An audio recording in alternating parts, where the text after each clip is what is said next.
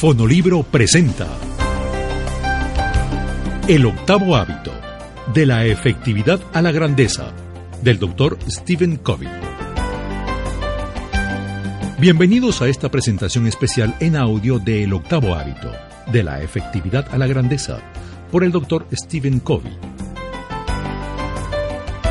El doctor Covey realmente cree que ser efectivos como individuos y organizaciones ya no es simplemente una opción, es una necesidad para sobrevivir en el mundo de hoy. Pero para prosperar, innovar, sobresalir y liderar en lo que Covey llama la nueva era del trabajador del conocimiento, tenemos que utilizar la efectividad como base e ir más allá. Lo que esta nueva era en la historia de la humanidad exige es grandeza, cumplimiento, una ejecución apasionada y una contribución significativa.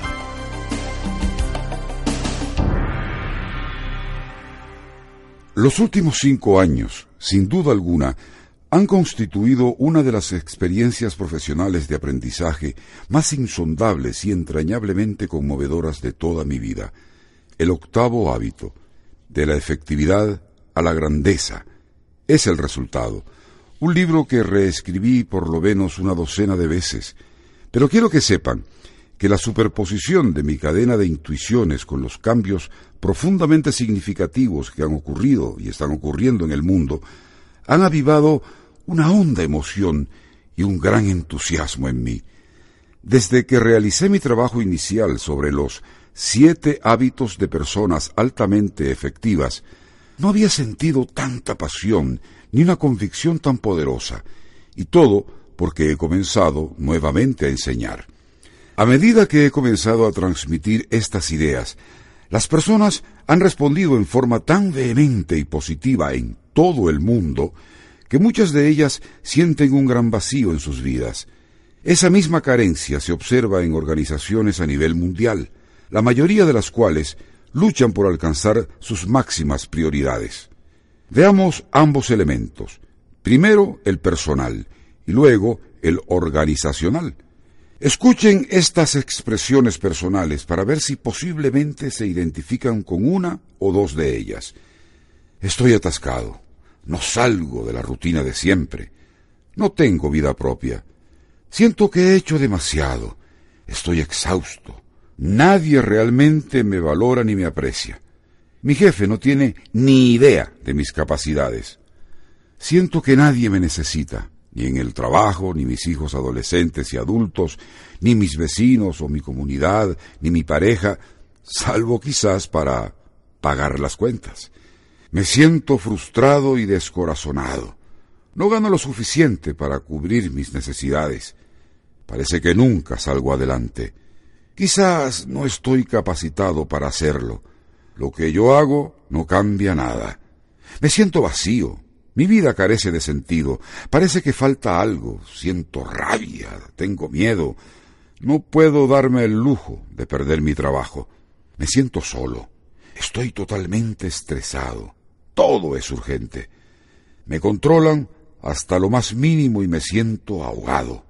Estoy aburrido, simplemente cumpliendo con lo exigido. Estas son las frases típicas de lo que muchas personas sienten, expresan abiertamente o guardan en su corazón. De hecho, puedo ir a cualquier grupo, y lo hago siempre y en todas partes del mundo, y hago una simple pregunta. ¿Quiénes honestamente creen que la gran mayoría de la fuerza laboral en sus organizaciones posee más talento, inteligencia, capacidad, creatividad e ingenio del que su trabajo actual requiere o le permite utilizar? Literalmente, casi todo el mundo levanta la mano. En verdad, la abrumadora mayoría levanta la mano de inmediato, al instante. Piensen en lo que ha ocurrido. Piensen en la pérdida de lo que podríamos llamar voz, de la inteligencia, capacidad, creatividad de la gente. Y sin embargo, puedo formular la siguiente pregunta que tiene que ver con la anterior. ¿Cuántos sienten mucha presión por producir más por menos? Y se levanta el mismo número de manos. Una increíble mayoría de personas dice que sí. Ahora, juntemos esas dos preguntas.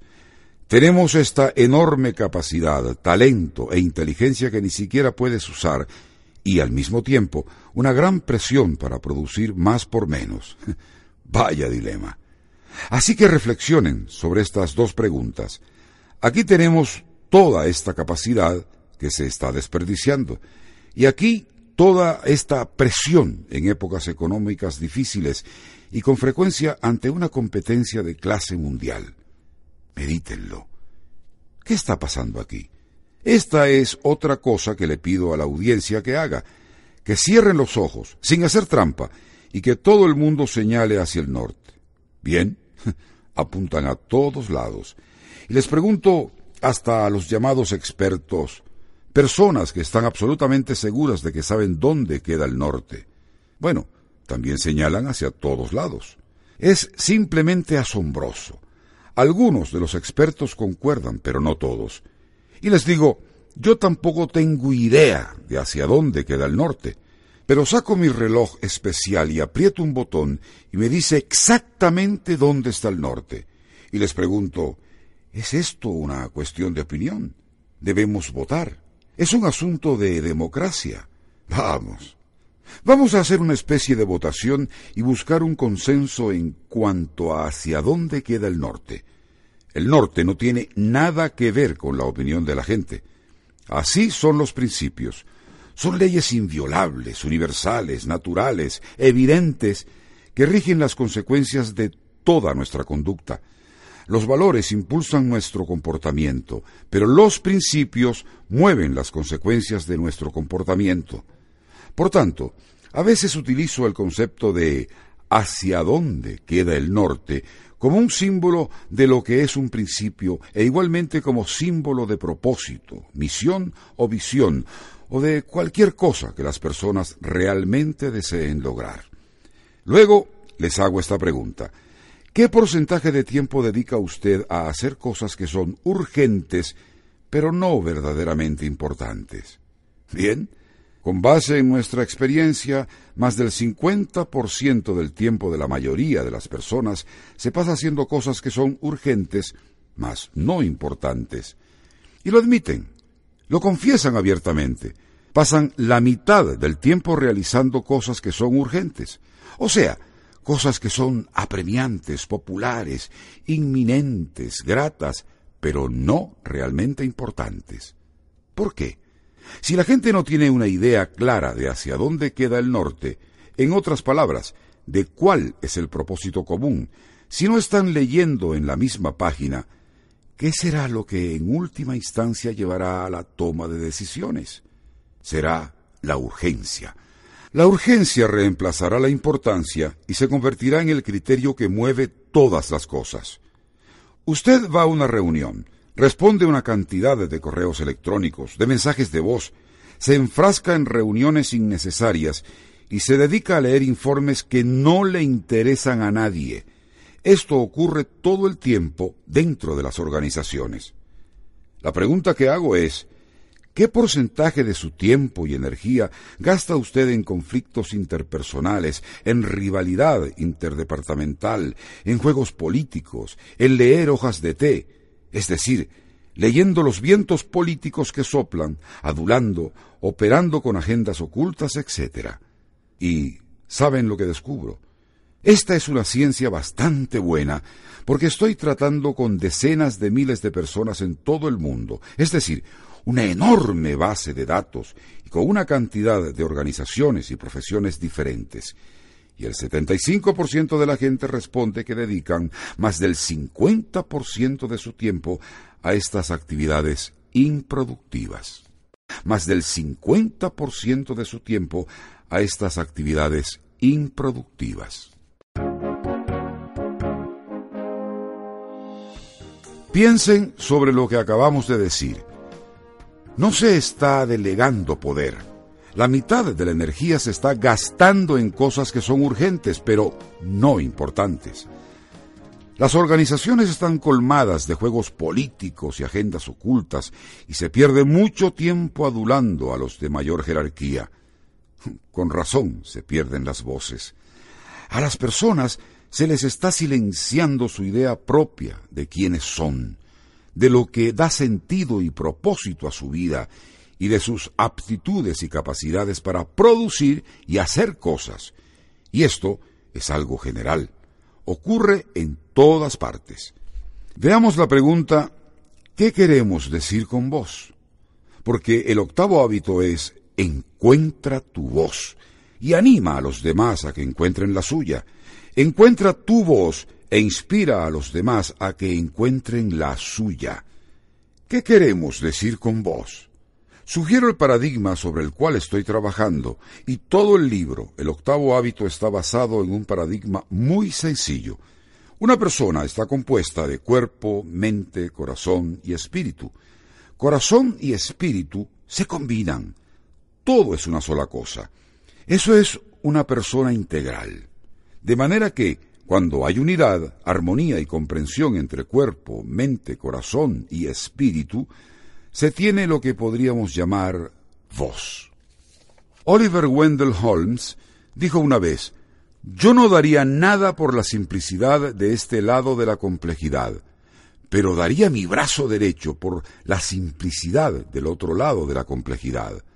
El paradigma que yo propongo, un paradigma es una forma de pensar, es como el mapa de una ciudad, describe con exactitud una ciudad. Si usted tuviera un mapa de una ciudad distinta, nunca encontraría un lugar en la ciudad en que está. No importa cuán positiva sea su mente, ni cuánto esfuerzo haga, se perdería. El paradigma es de la persona integral, y esa es la simplicidad del otro lado de la complejidad. Descubriremos este paradigma del cuerpo completo, cuerpo, mente, corazón y espíritu a medida que vayamos repasando este material. Bien, apliquemos esto a la idea de voz. ¿Qué aportaría la mente a la voz? Talento. ¿Para qué tienes habilidad? ¿En qué te destacas? ¿Cuáles son tus dones? ¿Qué diríamos del corazón? Pasión. ¿Qué te encanta hacer? ¿Qué te emociona? ¿Qué te motiva? ¿Qué pone en movimiento tus motores de manera que no tienes que buscar a otras personas para que te animen y motiven externamente? El cuerpo sería la necesidad. ¿Por qué? Porque vivimos en un mundo físico, material, y hay necesidades reales que hay que atender en todo el mundo. Y si estás en una organización sin fines de lucro, hay servicios que ayudarán a otras personas y mejorarán su vida. Por tanto, el cuerpo representaría las necesidades económicas y físicas del mundo, de las personas. ¿Qué es espíritu? La conciencia. Lo que crees que debes hacer. Tengo un yerno haciendo su residencia en la Facultad de Medicina. Le encantaba la cirugía y tenía mucho talento para esa especialidad. También le gustaba trabajar con la gente. Sin embargo, su conciencia lo llevó hacia la medicina familiar para poder trabajar con la gente. No puede dedicarse a la cirugía que tanto le gusta, pero le permite, desde su punto de vista, tener un estilo de vida que le da más tiempo con su familia, con sus seres queridos, que él puede controlar mejor y le ofrece más libertad. Además, puede trabajar con la gente por un mayor periodo de tiempo, su conciencia lo impulsó a ser médico de familia y no cirujano, a pesar de que tenía una habilidad manual realmente poco común. Pudo haber sido un pianista profesional si hubiera estado dispuesto a pagar el precio. Él simplemente tiene una habilidad excepcional en sus manos para la cirugía. Así que hay que mirar las cuatro partes de la persona integral. Escúchelas de nuevo talento para la mente, pasión para el corazón, una necesidad que estás tratando de satisfacer para el cuerpo y conciencia para el espíritu. Cuerpo, mente, corazón y espíritu. Aquí estamos aplicando el pequeño paradigma sencillo, el pequeño mapa simple a la voz. Eso es lo que es la voz. Ocurre lo mismo en una organización. ¿Cuál es la habilidad central de una organización? En otras palabras, ¿cuál es la mente colectiva de una organización? ¿Qué me dicen del corazón colectivo? ¿Dónde está la pasión? ¿Hay pasión ahí? Vean, hay mente y corazón. ¿Qué necesidad se está satisfaciendo? ¿Qué servicios, qué productos se están dando para cubrir las necesidades humanas? Ahí está el cuerpo. Es el símbolo de la necesidad. Espíritu. ¿Hay confianza en esta cultura? Es una cultura donde reina la confianza.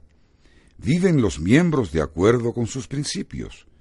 Poseen una verdadera integridad como para merecer la entrega de la gente.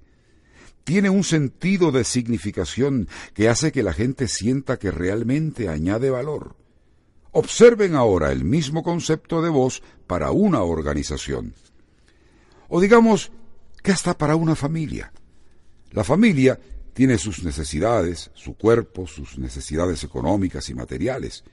Y con suerte, las personas que componen la familia piensan de la misma manera.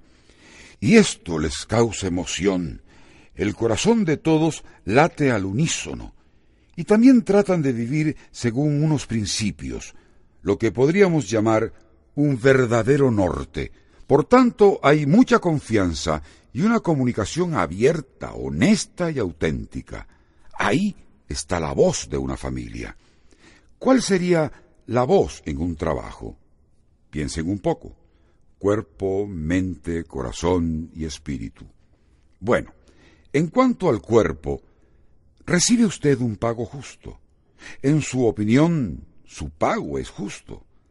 Hay algo de favoritismo o nepotismo se toman decisiones arbitrarias y caprichosas que usted considera no son realmente justas.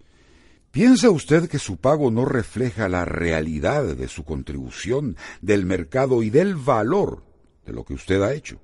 Refleja la realidad de su contribución, del mercado y del valor de lo que usted ha hecho.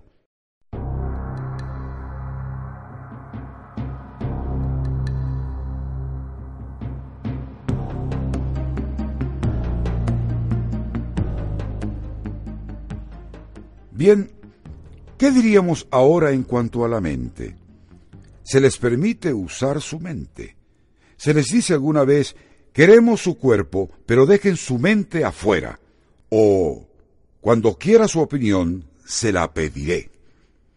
Se les obliga a adoptar un estilo pseudo-democrático en el que la gente actúa como si estuviera escuchando tu opinión, pero en verdad ya ha tomado una decisión es que han sido entrenados según los lineamientos de una democracia industrial o han asistido a un seminario sobre delegación de poder y usan el vocabulario correcto, pero realmente no son tan abiertos. Ustedes no se pueden defender y ellos sienten miedo de forzar demasiado porque temen que su autoridad formal los pueda abrumar, intimidar y dominar ya que saben que cuando se toma prestada la fuerza del poder que da una posición, lo que se construye es debilidad. También introduce debilidad en la relación cuando alguien toma prestada la fuerza de su autoridad formal y no de su autoridad moral. La autoridad formal sin autoridad moral no es natural, no está basada en principios. Veamos el corazón de un trabajo. Tu trabajo te emociona. Sientes unión y armonía con tus compañeros. Tienes la sensación de que perteneces a un equipo complementario donde tus fortalezas, tu pasión y tu talento son productivos y tus debilidades pierden relevancia gracias a las fortalezas de los demás. ¿Qué me dicen del espíritu de un trabajo? ¿Es que tu trabajo en verdad tiene un significado para ti? se merece tu dedicación. El que pases ocho, diez horas al día de tu vida, tu energía, tu talento, tu capacidad. Como pueden ver, ahí está el cuerpo, la mente, el corazón y el espíritu de un trabajo. Ahora bien, si no recibe un pago justo, ¿cuál será su respuesta? La mayoría, a lo más, estaría dispuesta a aceptar la situación porque simplemente necesita el trabajo para vivir. Pero van a recibir una respuesta entusiasta de los demás, van a oír su voz, van a lograr sacar el máximo de su capacidad muy particular. ¿Y qué pasa si le pagan bien, pero le tratan mal? No lo respetan y lo tratan con dureza. Las personas no son corteses con usted. ¿Cómo responde en ese caso? Pudiera ser con una obediencia maliciosa, haciendo lo que le mandan, pero con la esperanza de que no funcione. Yo probé lo que usted me dijo, jefe, pero no funcionó. ¿Qué quiere que haga ahora? Ay, eso tampoco funcionó. ¿Y ahora qué quiere que haga? Cuando yo vivía en Inglaterra, a los trabajadores del ferrocarril se les criticaba mucho. Entonces todos ellos decidieron seguir las reglas al pie de la letra y eso casi paralizó el país. En serio, porque la única forma en que los trenes realmente podían funcionar puntualmente era cuando las personas utilizaban su ingenio, su creatividad, para hacer lo que fuera necesario para asegurarse de que los trenes partieran a tiempo y llegaran a tiempo. Pero si empezaban a obedecer las reglas, las reglas burocráticas creadas por personas que no conocían el trabajo, reglas que reemplazaban el lugar del criterio humano, simplemente casi todo se paralizaba, y eso ocurre a menudo. Digamos que usted recibe un pago justo y es tratado bien, pero no se está utilizando su mente, queda fuera del trabajo. No tiene una verdadera oportunidad creativa para emplear su capacidad mental. ¿Qué va a hacer? ¿Qué decisión tomará? Probablemente haga un intento por mejorar las cosas, pero sin entusiasmo alguno. Pero, ¿qué logrará con eso? Encontrará satisfacciones fuera y no en su trabajo, porque ahí no hay ningún aliciente. Usted ve su empleo simplemente como el medio para lograr un fin, y busca satisfacciones en su familia, su vecindario, sus pasatiempos, pero no en su trabajo. Ahora voy a hacer un par de preguntas con respecto al espíritu del trabajo. La primera, ¿Su trabajo tiene significado para usted? ¿Se siente realizado? ¿Tiene la sensación de que realmente está contribuyendo con algo valioso? La segunda, ¿hay integridad en su lugar de trabajo? ¿Está la gente tratando de engañar a los proveedores? ¿Hablan mal de las personas a sus espaldas? ¿Se dedica la gente a regar chismes? ¿Se traicionan los unos a los otros? Se da el tipo de cosas de que hablé antes. Hay mucho espíritu negativo. Simplemente hice cuatro preguntas. Recibe un pago justo, se le trata bien, se le permite expresar su creatividad, es su trabajo significativo y hay máxima integridad. Si alguna de sus respuestas es negativa, puede estar seguro de que va a obtener los resultados que mencioné previamente. Baja confianza. Las personas no están leyendo en la misma página. Habrá desalineaciones profundas en estructuras, sistemas y procesos. La gente dedicará su tiempo a cosas que son urgentes pero no verdaderamente importantes, y el poder no será delegado adecuadamente. Bien, acabo de hablarles del cuerpo, la mente, el corazón y el espíritu, referidos a una organización, un trabajo y un individuo se sienten lo suficientemente deprimidos con todo esto, porque esta es una evaluación bastante cruda de cómo son las cosas. Esto, porque esta es una evaluación bastante cruda de cómo son las cosas.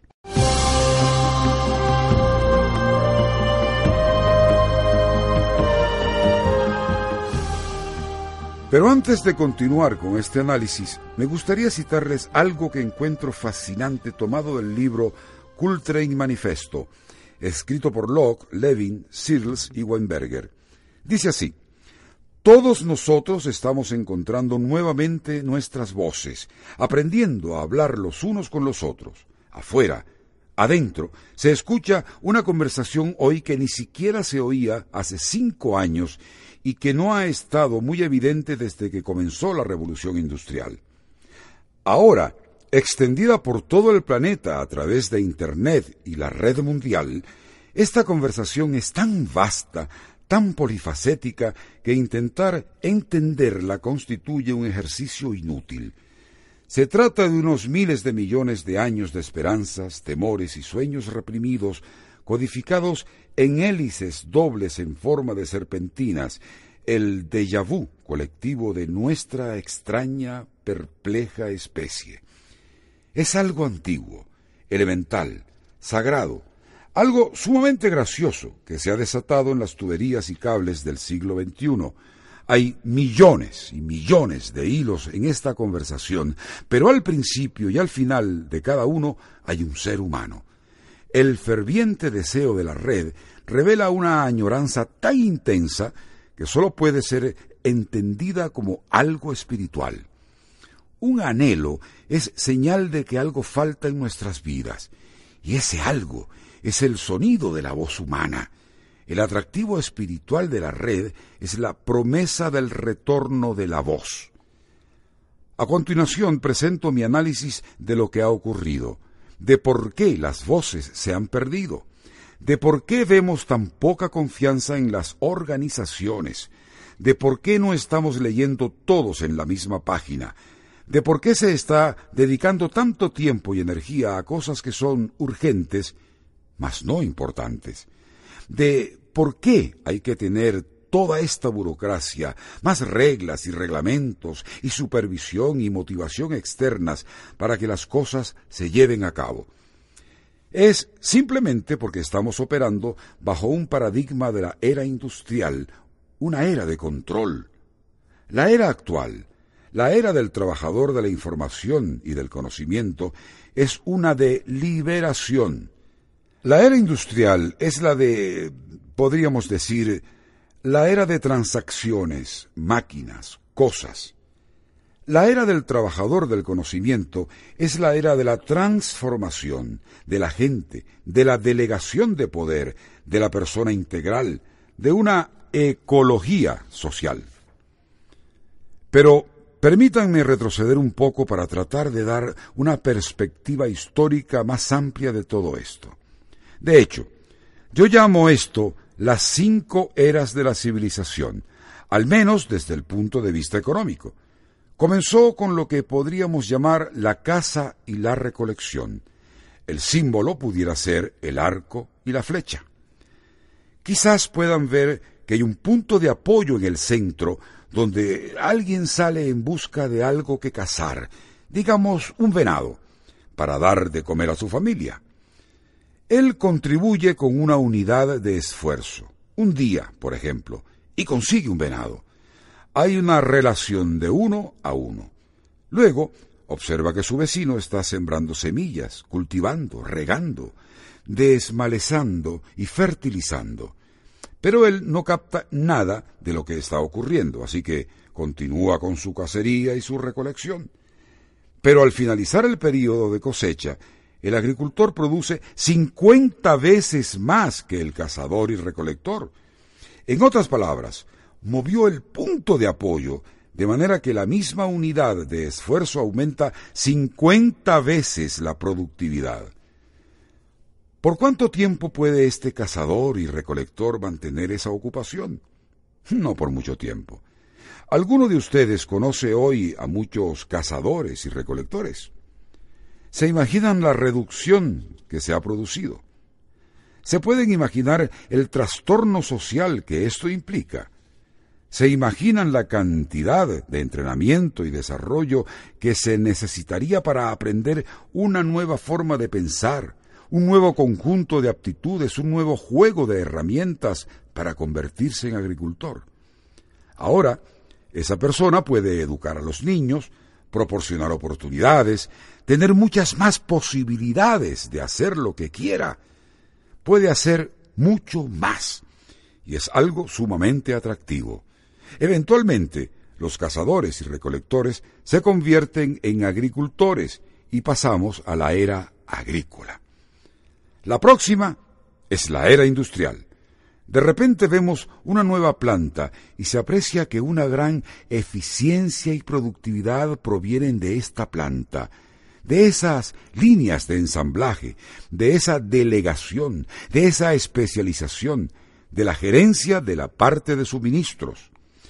Se ve una gran capacidad para producir autos y otros instrumentos para las comunicaciones que transformarán y han transformado el mundo. Ha sido la base para casi todo el desarrollo social y económico que ha ocurrido en el mundo industrializado, 50 veces la productividad del agricultor. De hecho, el modelo industrial se introdujo también en la granja, de manera que una granja industrializada producirá 50 veces más que una granja familiar. Vaya si se ha movido el punto de apoyo.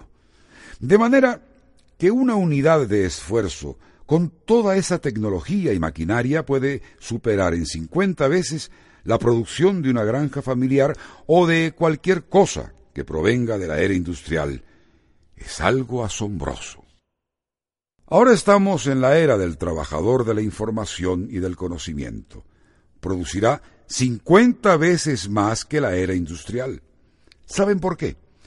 porque se enfocará en la gente, no en máquinas y cosas, y en la pérdida de las voces. A continuación, una cita de uno de mis escritores y filósofos favoritos, un sabio pensador del mundo de los negocios, Peter Drucker. La contribución más importante y de hecho la verdaderamente original de la gerencia en el siglo XX fue el incremento 50 veces más en la productividad del trabajador manual manufacturero. Sobre este logro descansan las ganancias económicas y sociales del siglo XX. Más adelante, Drucker dice, la más importante contribución que la gerencia tiene que hacer en el siglo XXI es aumentar de igual manera la productividad del trabajador del conocimiento y de la información. El activo más importante de una compañía del siglo XX era su equipo de producción. El de una institución del siglo XXI, sea o no en el área de los negocios, serán sus trabajadores del conocimiento y su productividad. Observen el contraste que él está haciendo ahí entre los trabajadores manuales y los trabajadores del conocimiento. Vean, entre máquinas o cosas y personas. Tomemos simplemente nuestro sistema contable. ¿Saben cuándo se desarrolló? en la era industrial. Y adivinen qué. A las personas se les calificaba como un gasto y a las máquinas como inversiones, activos. ¿No les parece algo increíble? Y casi todo tipo de decisión se basaba en eso. Como pueden ver, la era industrial es una era de control. Se controla a las personas al igual que se hace con las cosas. No se está tratando con la persona integral, sino con un ser incompleto, truncado. Básicamente se está pensando en el hombre económico. En otras palabras, págales bien y luego los motivas. Se llama la filosofía de la motivación basada en la zanahoria y el palo, o la teoría de la motivación del gran asno. Si tienes la zanahoria delante, si produces, lo consigues. Y si te están fustigando con un palo por detrás, si no produces, lo consigues. Trátalos con la zanahoria y el palo. Solo págales más. Esa es la clave para la motivación humana. Y lo es. Funciona. Pero es solo una parte de la persona. No es una persona integral.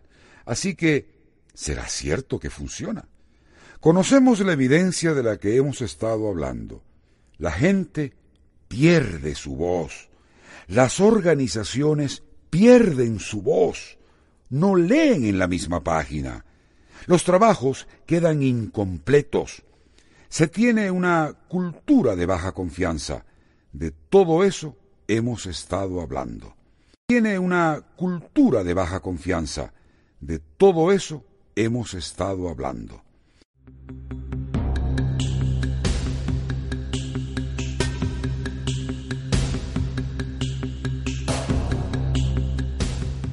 En otras palabras, en la era industrial la motivación es externa.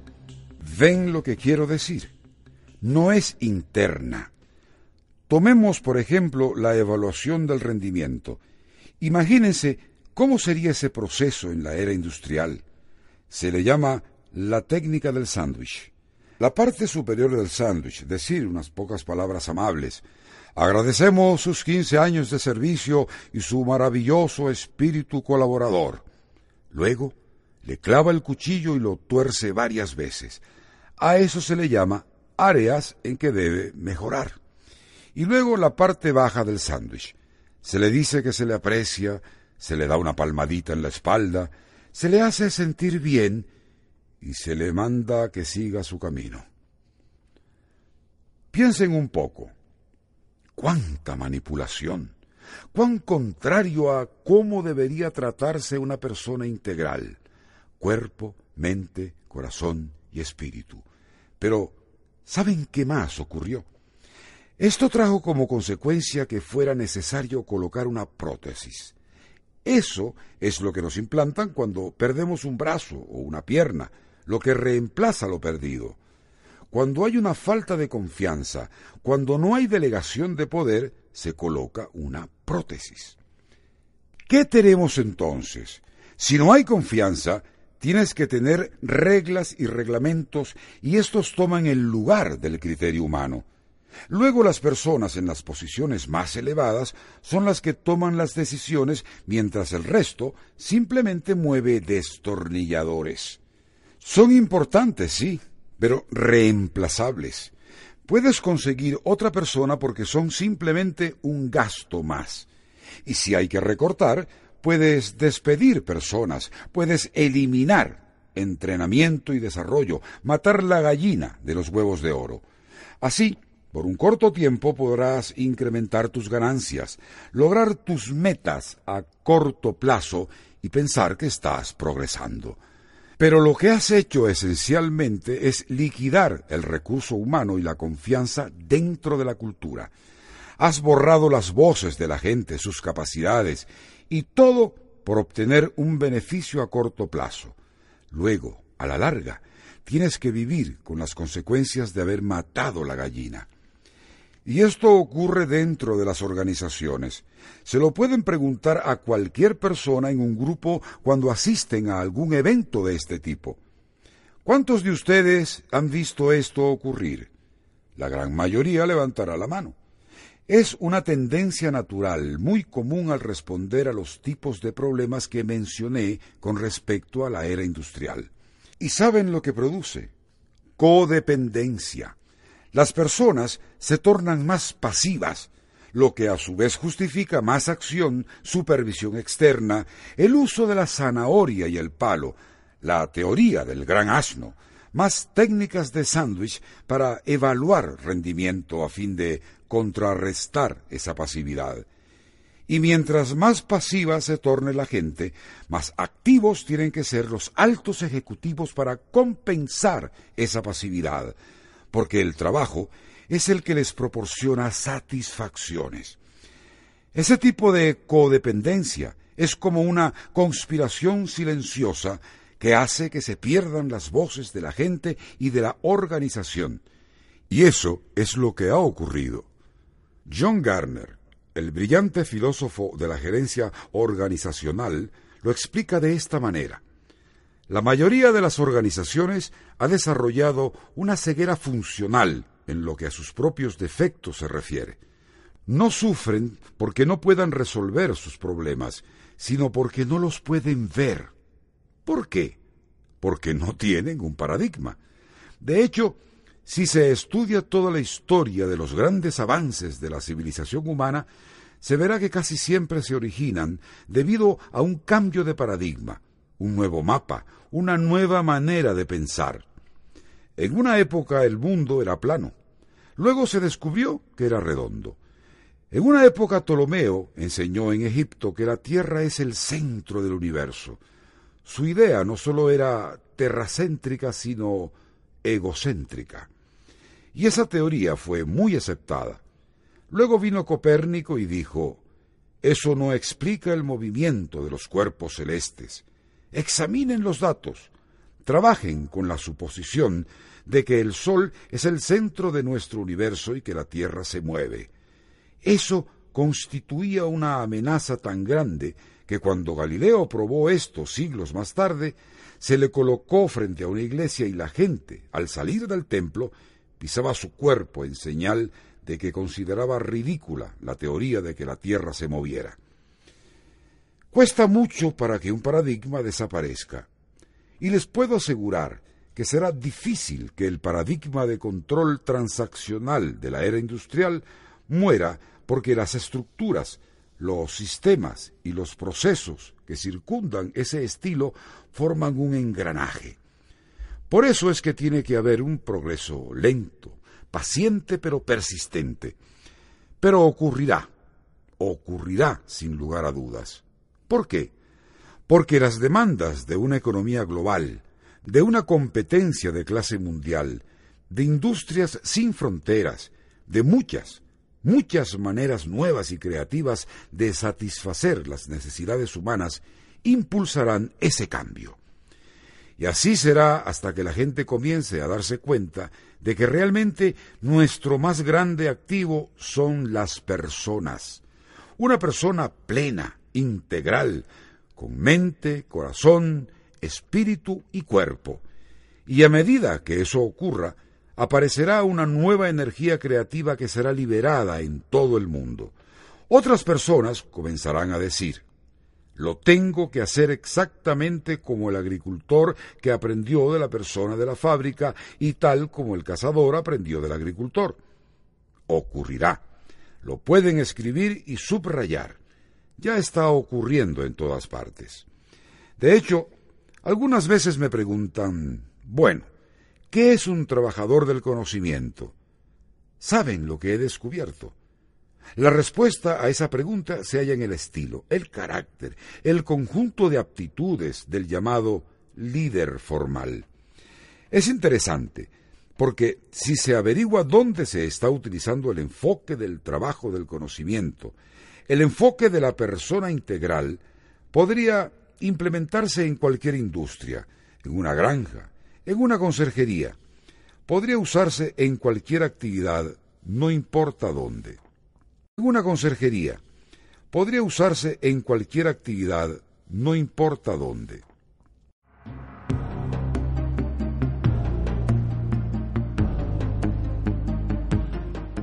Por ejemplo, permítanme darles tres ejemplos, los tres casos extremos. ¿Por qué? Para demostrar que si es útil en esas tres áreas, puede serlo en cualquiera. Tomemos el caso de la comunidad que interviene en la prevención de la delincuencia.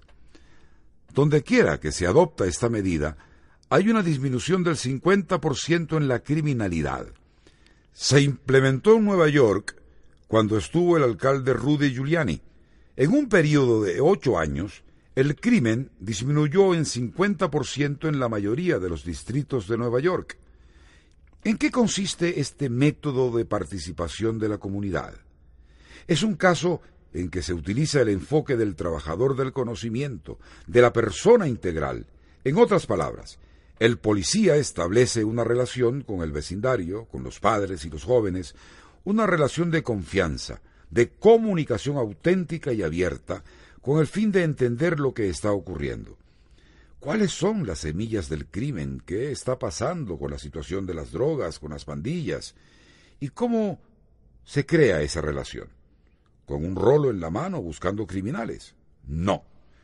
Tienes que ser una persona de elevada autoridad moral que sepa cómo establecer relaciones que sea confiable y que ayude a formar una asociación con los padres y otros miembros de la comunidad para prevenir el crimen y para establecer normas dentro de ese grupo que tenga cero tolerancia por el crimen.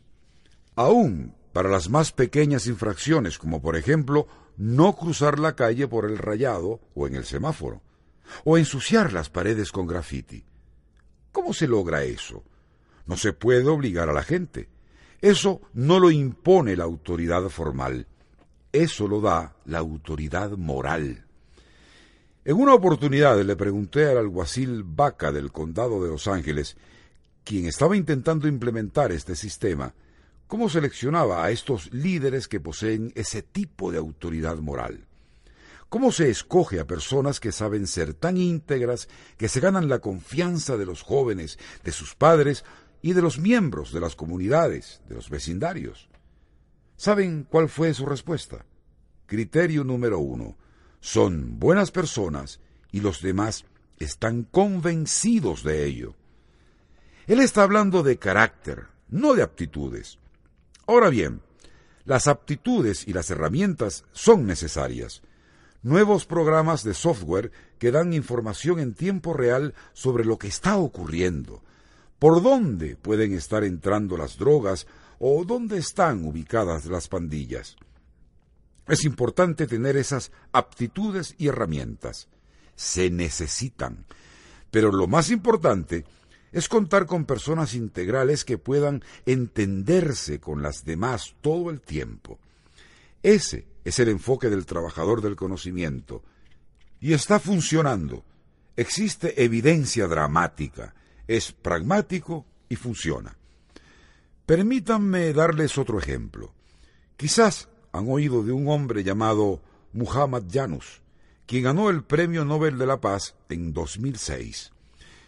Si saben algo sobre banca y microcréditos o microfinanciamiento, probablemente conocen ese nombre. En verdad, podría llamársele el fundador del microcrédito. ¿Saben lo que él alega y cree? Esto es realmente interesante. Él considera que podemos eliminar la pobreza no en 50 o 100 años, sino en 5 o 10 años.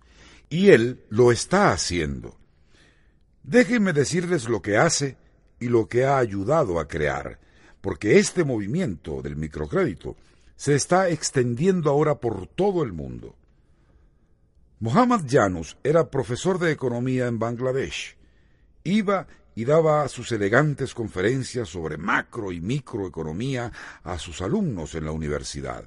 Luego salía a la calle y veía esqueletos vivientes, personas que apenas podían caminar, que apenas sobrevivían, la mayoría mujeres con bebés y niños pequeños, mujeres y niños que estaban siendo terriblemente explotados por sus patronos. Ganaban apenas un centavo o dos en cada pieza de tela que producían, y el patrono se quedaba con todo el resto del dinero. Parecía un contraste demasiado dramático. Mohammed se dijo, no puedo vivir tranquilo viendo tal injusticia. Tengo que usar mis habilidades y talentos para satisfacer esta necesidad. Y todo comenzó en forma muy modesta. Le preguntaba a estas señoras cuánto necesitarían para adquirir el equipo que les permita disfrutar del fruto de su esfuerzo. Y ellas decían solo unos pocos dólares. A veces eh, era quince, veinticinco, cincuenta dólares. Poco dinero. Bueno, porque no van y lo piden prestado. A nosotras no nos prestarán nada, nos consideran un riesgo crediticio, piensan que pedimos demasiado poco. A ellos les gustan los grandes préstamos. Él dijo, yo voy, yo voy con ustedes. Entonces él iba con ellas y se dio cuenta de que la situación era tal como ellas le habían dicho. No les prestaban, no tenían garantía, eran pobres. Los bancos pensaban que no podrían pagar. Entonces, él les dijo, bueno, yo firmaré por ustedes. Y así lo hizo. Y encontró que con poco equipo se podían defender. Eran trabajadoras del conocimiento. Sabían lo que estaban haciendo mejor que nadie, ciertamente mejor que los que las estaban financiando podían producir un buen material que cubría una necesidad humana, podían ganar dinero y cuidar de sus familias. Y empezó a decirse, ¿por qué no fundar un banco? Y lo hizo. Para no alargar mucho esta historia, les diré que fundó un banco que ahora atiende a los más pobres de los pobres y los saca de la miseria más de cuatro mil millones y medio en préstamos y un 98% de los créditos pagados por los deudores. ¿Saben por qué? Gracias al enfoque del trabajador del conocimiento. Una persona integral, una mujer, se sienta con otras mujeres, formando el comité que evaluará al próximo solicitante. De esta forma se establecen unas normas y costumbres que aseguran que si recibes un préstamo, lo vas a pagar. Y lo hacen, para el asombro total de los llamados grandes banqueros que las consideraban un riesgo crediticio. ¿Por qué? Porque ellos forman parte de la era industrial. Por eso pensaban así. Mohammed trabaja bajo un concepto totalmente contrario al de los bancos. Si el que solicita el préstamo tiene un aval, no hace trato con esa persona. Lo mismo sucede con los que tienen una buena historia crediticia. Trabaja solo con personas consideradas como un riesgo para los bancos. Si son ricas, no les concederá préstamos. Tienen que ser pobres, a veces los más pobres de los pobres. Y pone en práctica el enfoque del trabajador del conocimiento, de la persona integral, los pobres y pone en práctica el enfoque del trabajador del conocimiento, de la persona integral.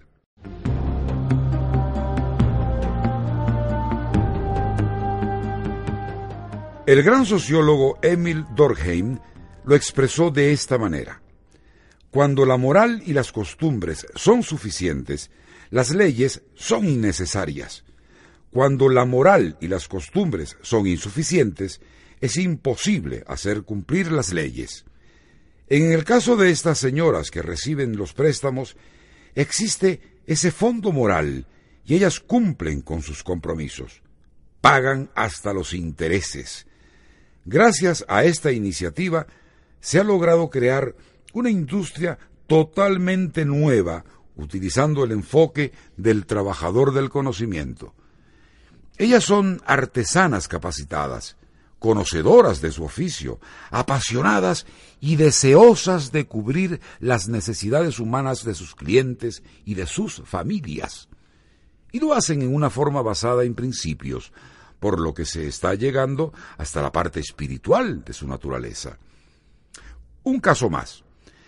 Esta es una historia verídica de cómo se enseñó este tipo de ideas a un grupo de supervisores el supervisor de un grupo de conserjes vino y básicamente nos dijo lo siguiente.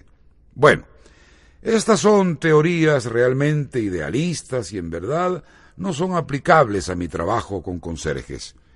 En pocas palabras, lo que él estaba diciendo era que ellos eran un montón de borrachos que solo vivían pensando en las cervezas que se tomaban cada noche. Es un trabajo temporal y a ellos poco les importaba. Siempre tengo que estar tras de ellos, porque si no, no hacen nada. Tengo que motivarlos, usando aquello de la zanahoria y el palo, según mi propio vocabulario, para que hagan algo. Y con frecuencia son descuidados en su trabajo, y la calidad empeora.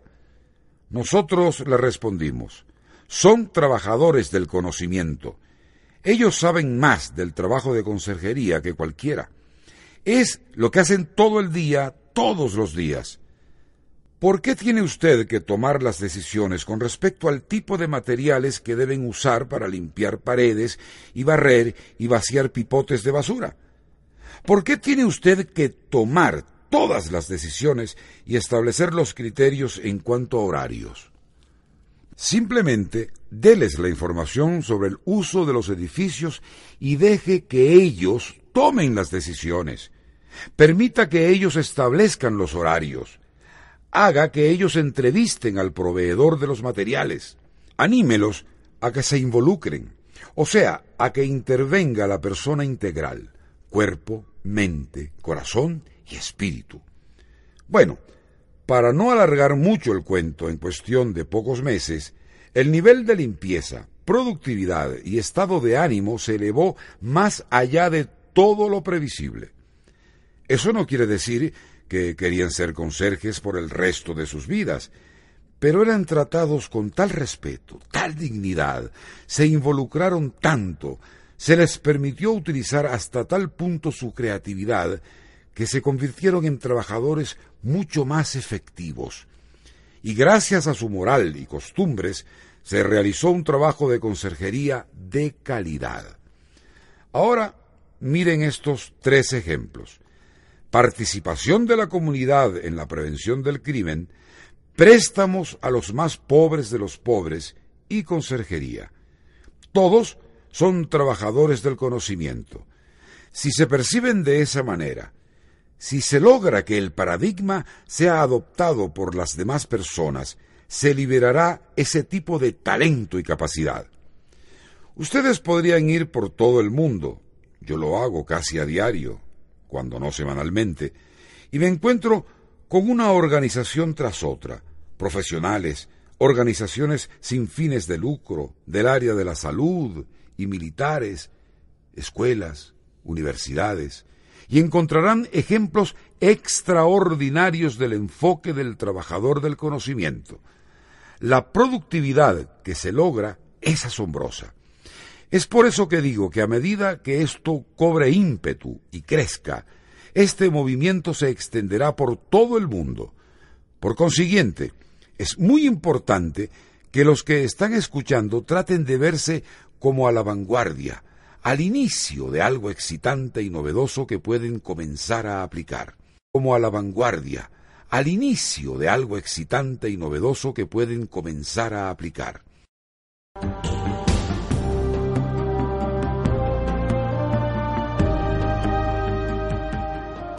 Pueden empezar a implementarlo hasta en casa.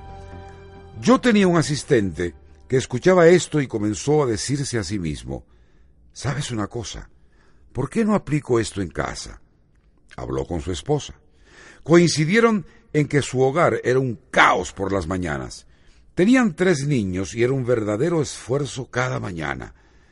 Levántense, no han comido, van a llegar tarde, vamos, te bañaste, tienes que salir ya de la ducha. ¿No sabes hacer esto? ¿Por qué tenemos nosotros que levantarlos todo el tiempo? Hicieron la tarea, han hecho esto, lo otro, es decir, era simplemente un problemón y estaban agotados con el esfuerzo. Cuando los niños al fin se iban al colegio, los padres quedaban exhaustos. Entonces él dijo, ¿por qué no usar el enfoque del trabajador del conocimiento? Así que simplemente se sentó con los niños en un momento de tranquilidad y les dijo, ¿quién sabe poner la alarma del despertador? Podrías enseñar a los demás, creen que se pueden levantar por su cuenta. Vamos a practicar. ¿Quién sabe limpiar un cuarto, tender una cama, participar en la preparación del desayuno? ¿Quién sabe llegar al autobús a tiempo, después de hacer sus tareas de la casa y del colegio por su cuenta? Poco a poco, a través de un proceso de participación, los niños cambiaron todo el ambiente de las mañanas. Y eso continuó. Era sostenible porque se estaban utilizando los principios de respeto por el cuerpo, la mente, el corazón y el espíritu. En otras palabras, esto es aplicable a cualquier área del quehacer humano. Pero, ¿saben cuál es el problema? Aquí está el problema. ¿Por dónde se empieza? ¿Y cuáles son los pasos que ayudan a dar el salto de este modelo de control de la era industrial, este paradigma, al modelo de liberación de la era del trabajador del conocimiento? ¿Saben por dónde se empieza? Siempre con uno mismo. Se va de dentro hacia afuera. Normalmente nos enseñan que el proceso es de afuera hacia adentro. La gente cae en el error de hacerse la víctima. Culpa a su jefe, su pareja, sus hijos, estos conserjes perezosos, la juventud, a cualquiera, con tal de evadir la responsabilidad personal. Esa es la reacción típica de la mayoría de la gente. Hay que hacer lo contrario. Al igual que la piedrecilla que se tira al estanque, se comienza con uno mismo y gradualmente se ve el círculo que se va ensanchando cada vez más. El agua se aleja y se aleja y se aleja, pero esto toma tiempo y mucha paciencia. Así que, ¿por dónde se empieza con uno mismo? Se comienza con los dones que hemos recibido al nacer. ¿Qué recibiste? ¿Cuáles son tus talentos, tus aptitudes naturales? Bien, Veámoslos por un momento. Tu naturaleza está dividida en cuatro, cuerpo, mente, corazón y espíritu. Tienes capacidad física e inteligencia, capacidad mental. Generalmente llamamos esa inteligencia el cociente intelectual. Tienes capacidad e inteligencia emocional y social, lo que a veces se llama cociente emocional. Inteligencia emocional, área que se ha convertido en un enorme campo nuevo en los últimos 10, 15 años. Se le solía llamar la teoría de la dominación del cerebro, y después se le empaquetó y comercializó como cociente emocional. Y luego también tienes tu espíritu o inteligencia espiritual, tu conciencia, tu sentido interior de lo que está bien y lo que está mal.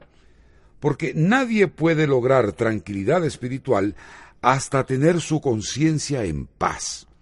Estas son las cuatro capacidades de todas las personas. Son los dones naturales que todos poseemos. También tenemos el poder de elegir y contamos con principios y leyes naturales. Con frecuencia le pregunto a mi audiencia, ¿cuántos han esperado hasta lo último para estudiar para un examen en la escuela? La mayoría levanta la mano. ¿Cuántos vieron a los demás haciendo lo mismo? Nuevamente, la mayor parte levanta la mano. Como pueden ver, se convirtió en un sistema de valor social. Luego pregunto, ¿hay agricultores en el salón? ¿Alguno de ustedes ha cultivado la tierra? ¿Dejaron todo para el último momento en la granja? Por ejemplo, olvidarse de sembrar en la primavera, no hacer nada en el verano y luego apurarse en el otoño para recoger la cosecha como hicieron en el colegio. Generalmente la mayoría se reirá de eso, porque saben cuán absurdo sería tratar de dejar todo para el último instante en una granja. ¿Por qué? Porque una granja es un sistema natural. Una granja está basada en principios, una escuela está basada en valores, valores sociales. El problema es que puedes obtener un diploma y no necesariamente una educación. Y todo el mundo lo sabe. ¿Por qué? Porque el desarrollo de la mente es como el cultivo de una granja, es un sistema natural, no se puede violar. De allí la enorme sabiduría y la lección que nos ha legado la era agrícola la ética del trabajo. El pagar el precio día tras día. Y esos valores pueden trasladarse a la era del trabajador del conocimiento, a la era industrial. Pero ilustra claramente la diferencia entre los valores sociales que impulsan el comportamiento y los principios que ejercen su influencia sobre las consecuencias de la conducta. Y los principios que ejercen su influencia sobre las consecuencias de la conducta.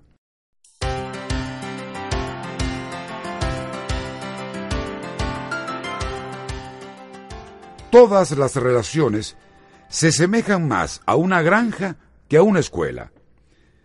¿Desea usted una relación sustentable a largo plazo con su familia, sus seres queridos, su pareja, sus proveedores?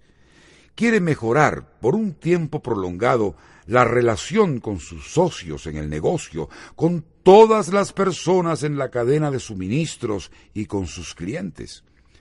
¿A qué se parece eso más? ¿A una granja o a una escuela? Obviamente a una granja. No hay atajos, no hay arreglos rápidos, no hay trucos mágicos que lo puedan conseguir. De igual manera, en cuanto al desarrollo de sus propias aptitudes, su propia inteligencia, como una persona integral, usted tiene el poder de escoger sobre la base de estas leyes que son universales, es decir, que son aplicables en todas partes. Yo las he enseñado en todo el mundo, las he enseñado desde el punto de vista de Bagdavita, del Corán, del Viejo Testamento, del Nuevo Testamento, del budismo, del hinduismo. Se las puede encontrar en la literatura tradicional que pudiéramos llamar de la sabiduría de todas las culturas. Y también se puede hallar en esa filosofía o psicología que ha perdurado a lo largo del tiempo. Verán que la filosofía y psicología clásicas trabajan con la premisa que las personas tienen el poder de elegir. Por eso se consideran clásicas. Asimismo, sabemos que hay principios ineludibles, nos gusten o no, estemos al tanto de su existencia o no. Si yo salto de un edificio de diez pisos, el que yo esté al tanto o no de la ley de gravedad no cambiará las consecuencias y tendré que vivir o morir con ellas. No puedo cambiar de idea entre el cuarto y quinto piso y decir que no deseo esas consecuencias. Son leyes naturales. Tenemos entonces esos tres grandes dones que nos son concedidos al nacer. La capacidad de elegir, los principios y cuatro aptitudes, cuatro inteligencias. ¿Dónde está la clave? Hay que desarrollar los cuatro, mediante el poder de la elección, basándonos en los principios. Es algo parecido a lo que enseñaban los griegos con respecto a la sabiduría. Conócete a ti mismo, contrólate, date a los demás. No puedes dar realmente. En otras palabras, contribuir, marcar una diferencia, añadir valor, si no estás en control, si no tienes dominio sobre ti mismo. También tienes que conocerte, tienes que saber cuáles son tus aptitudes, fortalezas, intereses, capacidades, dones y talentos. Pero para hacer eso, tienes que pagar un precio. Es necesario tener disciplina. A veces utilizo esta metáfora. Tomo un fósforo que contiene un enorme potencial dentro de un punto minúsculo. Colocado correctamente, podría quemar el edificio o la casa en que ustedes se encuentren. Ese es el poder de un mínimo fósforo. Pero también tiene algo positivo. Si hubiera una oscuridad total, ese solo pequeño fósforo podría alumbrar a muchas personas si se pudiera mantener encendido. Algo similar ocurre con todos nosotros. Tenemos una capacidad y un potencial enorme que en gran parte nunca se ha liberado no se ha utilizado porque el modelo de la era industrial trata a las personas como si fueran cosas. No enfoca a la persona integral, de manera que no se aprovechan todas esas capacidades e inteligencias. Por eso es que es tan importante pagar el precio, cultivando estas cuatro inteligencias por medio de la disciplina. Por ejemplo, en el caso del cuerpo, ¿hace usted ejercicio con regularidad? Todos sabemos que debemos hacerlo. Subordinamos el gusto a la nutrición hasta que podamos reeducar las papilas gustativas. Todos estamos conscientes de que lo debemos hacer. De hecho, si quieren saber la forma de máximo control por parte de una minoría, el colmo del autoritarismo, solo estudien el poder de las papilas gustativas. Son las que están más cercanas al aparato fónico, están en control, aunque hay miles de millones de células en todo el cuerpo que gritan no, no, no. Esas papilas gustativas cerca del aparato fónico gritan sí, sí, sí. Ahí está el ejemplo del control por parte de una minoría. Ese es el verdadero autoritarismo. Ahí tienen el modelo de la era industrial exigiendo control. Tienen el micrófono. Otro aspecto. ¿Descansa usted lo suficiente? ¿En qué forma maneja el estrés? Como pueden ver, todos sabemos realmente los tres principios básicos de una buena condición física, de cómo desarrollar el cuerpo y lograr vitalidad, fuerza y salud. ¿Qué me dicen de la mente? ¿Pagamos el precio para continuar aprendiendo o nos dedicamos a ver televisión la mayor parte del tiempo? Ese aparato que hipnotiza a las personas y las trata como si fueran unos cretinos. Con la constante repetición una y otra vez de temas similares, llega muy poca información acerca de lo que realmente está ocurriendo. Con frecuencia, la gente no lee con la profundidad y amplitud necesarias o simplemente se limita al área de su interés, sin hacer un esfuerzo por extender sus intereses y desarrollar otros campos. Es por eso que el poder de la educación es tan importante, porque para obtener un título en educación general hay que incursionar en muchas áreas en las que posiblemente no se tiene ningún interés, pero al menos se entra en contacto con ellas y se cobra conciencia de su existencia. También se aprende a analizar las teorías subyacentes o los paradigmas de los distintos campos y a examinarlos a la luz de la información que la ciencia está produciendo continuamente. Así se puede determinar si esos paradigmas están debidamente actualizados y son exactos. Yo he encontrado que una de las mejores maneras de aprender es enseñando.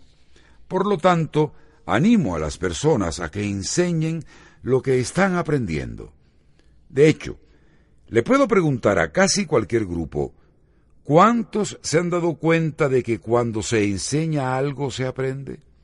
Y casi todo el mundo levanta la mano.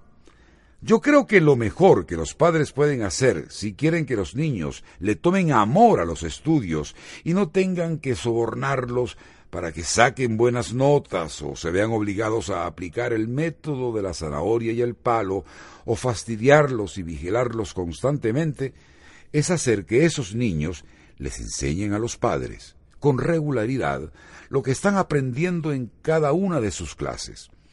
Verán que poco a poco nace un amor intrínseco por el aprendizaje en los niños, afectando el dinamismo total de la familia y fortaleciendo los lazos entre padres e hijos.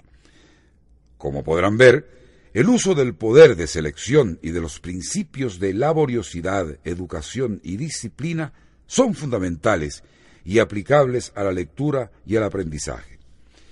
¿Cómo se desarrolla el corazón, el cociente emocional. El octavo hábito es, en cierto sentido, la tercera dimensión de los siete hábitos.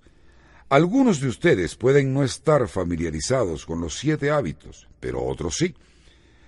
Todos los hábitos están enfocados en la efectividad. Están dirigidos a ayudar a las personas a hacerse más efectivas, es decir, a producir los resultados que desean y llegar aún más allá. Pero el octavo hábito tiene que ver con encontrar la propia voz e inspirar a otros a que hallen la suya. Eso significa que se está encaminando hacia la verdadera grandeza, hacia la contribución y optimización, no sólo la efectividad.